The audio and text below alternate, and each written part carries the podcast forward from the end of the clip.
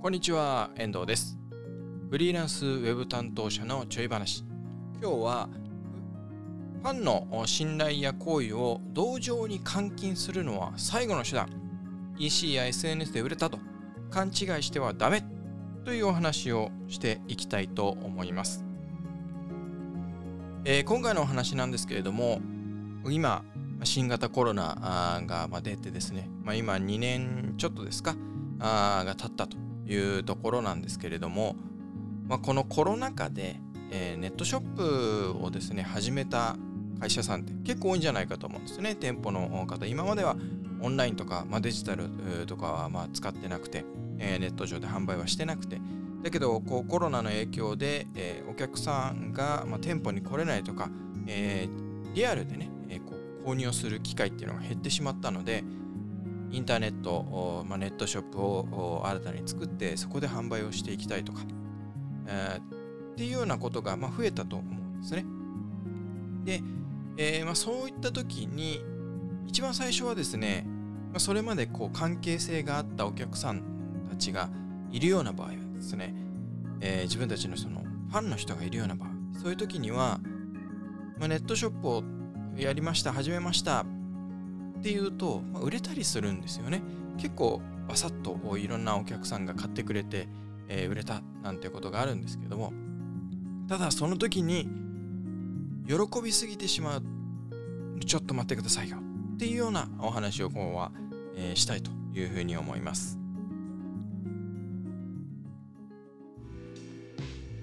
フリーランスウェブ担当者のちょい話この番組はフリーランスで Web 担当者やネットショップ担当者をしている私遠藤が日々感じたこと思ったことを大体10分間でお届けするポッドキャストです。Web マーケティングに関わる人の気づきや参考になればと思って配信をしています。はい。でですね、まあ、今日のお話はですね、まあ、今話したように、まあ、ネットショップをやっていたあ時にですねそういうコロナで、えー、経営が厳しいとか、えー、なかなかこう物が売れなくなってしまったなんていう場合にネットショップを使って、えー、販売を始めたっていうような時に、まあ、一番最初はですね結構その、えそれまでのね、えお客さんに連絡をしたり、えすることで、え意外とこう売れたりするっていうことがあると思うんですよね。で、まあ、その時は、あ、やった、ネットショップでも物が売れたぞって、えー、たくさんお客さんが買ってくれたって喜ぶと思うんです。まあ、喜ぶ、その時喜ぶことはいいんですけれども、このですね、もの売れ方にはすごくリスクがあるというか、すごく危険をはらんでるんですね。で、えー、それをですね、理解をしてないと、その後、まあ、そのネットショップが立ち行かなくなってしまったり、あるいは実店舗とか、まあ、ネットショップ以外のところでの、えー、売れなくなっちゃったりとかお客さんが離れちゃったりファンの人が離れちゃったりなんてことがまああるっていうことなんですね。で、それどうしてかっていうとですねその、まあね、ネットショップで売れたって喜ぶのはいいんですけれどもそれで安心しちゃいけないっていうことなんですね。でその理由なんですけれどもその売れ方が継続できるものではないからなんですね。っていうのは毎回毎回ですねそのお客さんたち、まあ、自分たちのそれまで、えー、商品を買ってくれていたようなお客さんとかあるいは、えー、ファンの人たちに対して、えー、ネットショップができましたで今、まあ、こういうねコロナの影響もあるんで、えー、ぜひネットショップのご利用よろしくお願いしますっていうふうにまあ、伝える場合もあると思いますし伝えない場合もあると思うんですけど伝えなかったとしてもやっぱりお客さんってみんなこう薄々気づいているというか感じているところってあると思うんですよね。まあ、そういうコロナっていうのはで今いろんなところに影響が出てるっていうのは多くの人が理解をしてるし知ってるわけでその影響がそのお店に出てるか出てないか出てそうなのかな、えー、悪い影響が出てそうかなっていうのはまあお客さん側からするとですね、えー、まあわかる、まあ、うすうす感づくところだったりするわけですね。でなのでそういうネットショップができたよっていうような話が出た時にそういうのを知った時にあじゃあちょっと応援の意味も込めてそのネットショップを使って商品を買おうとかっていうようなことをする。結構あると思うんです。ただこのものの売れ方っていうのは継続できないんです。で継続をしようとしてしまうと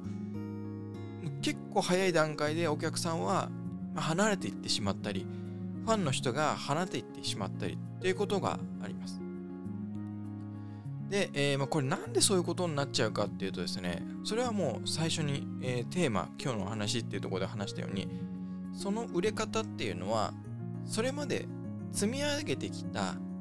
そのお客さんとの関係性の中で積み上げてきた信頼とか行為とかそういうものを同情っていうものに換金して物を売ってるからなんですね。でやっぱこの同情ではですねあの食べていけないんですよね。何のビジネスでもそうだと思うんですけども同情してもらうことによってそのビジネスが成り立ってるって、まあ、んまりないと思うんですよ。まあ、中にはねよっぽどそのこう NGO だったり NPO だったりとかそういうので、まあ、同情っていうので何かこうお金に換金して継続させようとしてるビジネスっていうか、えー、ものもなくはないと思うんですけど多くのですねビジネス、まあ、多くの会社は同情っていうものを売り物にはしてないと思うんですね。え同情ってものをお金に変えているっていうことをしている会社って、まあ、ほとんどないと思います。でやろうとしててもそれはじゃ継続できるかっていうと継続できないと思うんですね。でそういった応援同情とかですね応援とかそういうものでは一般的な会社はやっぱり食べていけない継続できないっていうことなんですもちろん応援はですねいろんなね例えばスポーツ選手の、えスポンサーになって応援するとかっていうことでもあるとは思うんですけどもじゃあその応援をしてもらうために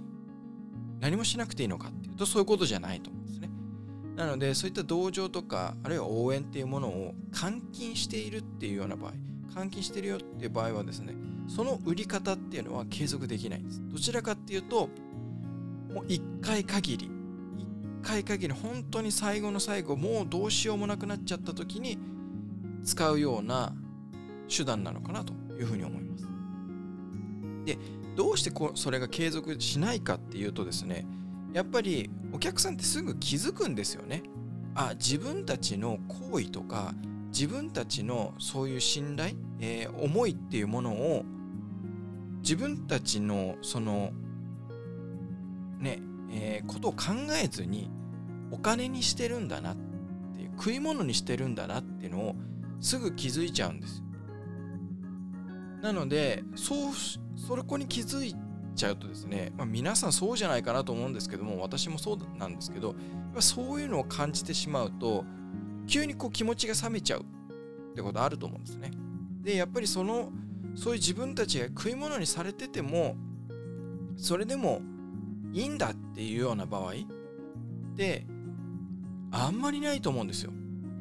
もちろん食い物にされてるんだけどでもその分自分が何か得るものがあるっていうことならまだやれていけるかなとは思います。例えばね、ホストとかキャバクラとかそういうところって、まあ、ある程度ね、え、お金は払う、お金目的だけども、それに、えー、見合うというか、何か自分の中で、えー、得られてるものがお客さんの側に感じてるから成り立ってるわけであって、そこが感じられないとですね、やっぱりただ食い物にされてるなと特に自分たちの思いとか気持ちっていうものが食い物にされてるななんていうふうに感じてしまうとそれはお客さんは離れちゃうわけですよね。でこれはですね貯金と同じだと私は思ってまして、えこれまでにそのコロナ禍の前とかにですね一生懸命そのお客さんとのコミュニケーションをとってお客さんに喜んでもらえるような商品を作ったりサービスを提供したりしてそういったものの積み重ねで得たお客さんからの好意であったり信頼であったりそういうものは本当貯金と同じでこれまでこう貯めてたものなんですね。でその貯めてたものをそのネットショップを作った時とか何かこう困った時に助けてくださいっていう時にただ使ってるだけなのでやっぱり溜まってたものがなくなってしまえば当然それはできなくなってしまいますしもちろん使ってしまえばですね当然また貯めなきゃいけなくなるわけですね。なのでもちろんそのネットショップで、えー、を立ち上げた時に、え、そういうね、まあ、道場で買ってくれたそれでもいいと思うんです。それでもいいと思うんですけどもそれでこうもうネットショップでこれからも売れるぞとかって甘く考えちゃったり勘違いをしたりしないようにしていただきたいなって思うんですね。でそうじゃなくてネットショップでも売れたでもその売れたって買ってくれたっていうのは自分たちにのことを、まあ、同情して買ってくれたんだっていうのをちゃんと理解をしてじゃあこれからそれまでと同じようにですねお客さんに喜んでもらうことをやっぱり優先最優先に考えてサービスをやっていくビジネスをしていくっていうことができるかできないかっていうところだと思います。やっぱり同情を換金にするっていうのはそれは自分たちお店側が喜ぶだけであってお客さんが喜んでくれてるかどうかっていうのはわからないわけですし、まあ、同情で買ってるっていうことは別に喜んで嬉しいっていう感情を持ってるわけではないことが多いわけですよね。だからお客さんが本当に喜んでくれるのはどういうことか同情で何か物を買わせることがそのお客さんを喜ばせることなのかっていうことをやっぱり考えなきゃいけないのかなと。なので、まあ、ネットショップで最初はねいいと思います。でもその後同じ手段が同じようにまた困ってるんで買ってください。また困ってるんで買ってください。また困ってるんで買ってくださいっていう困ってるんです買ってくださいっていうのを何回も何回も繰り返してたらそれはお客さんから愛想つかされちゃうわけですなのでそうじゃなくて、まあ、最初の1回はいいかもしれないでも次は感謝の気持ちを持ってありがとうございましたとでその後からやっぱり普通のビジネス商品とかサービスを提供するのと同じようにぱり喜んでもらうことを最優先お客さんに喜んでもらうことを最優先に考えて、えー、商品を作ったり、まあ、サービスを提供したりっていうことをやっていかれるといいんじゃないかなと思います。というわけで、えー、今回のフリーランスウェブ担当者のちょい話はですね、ファンの信頼や行為を同情に換金するのは最後の手段。EC や SNS で売れたっていうのを勘違いしないようにしましょうねということで、えー、お話をさせていただきました。それではまた次回の配信でお会いしましょう。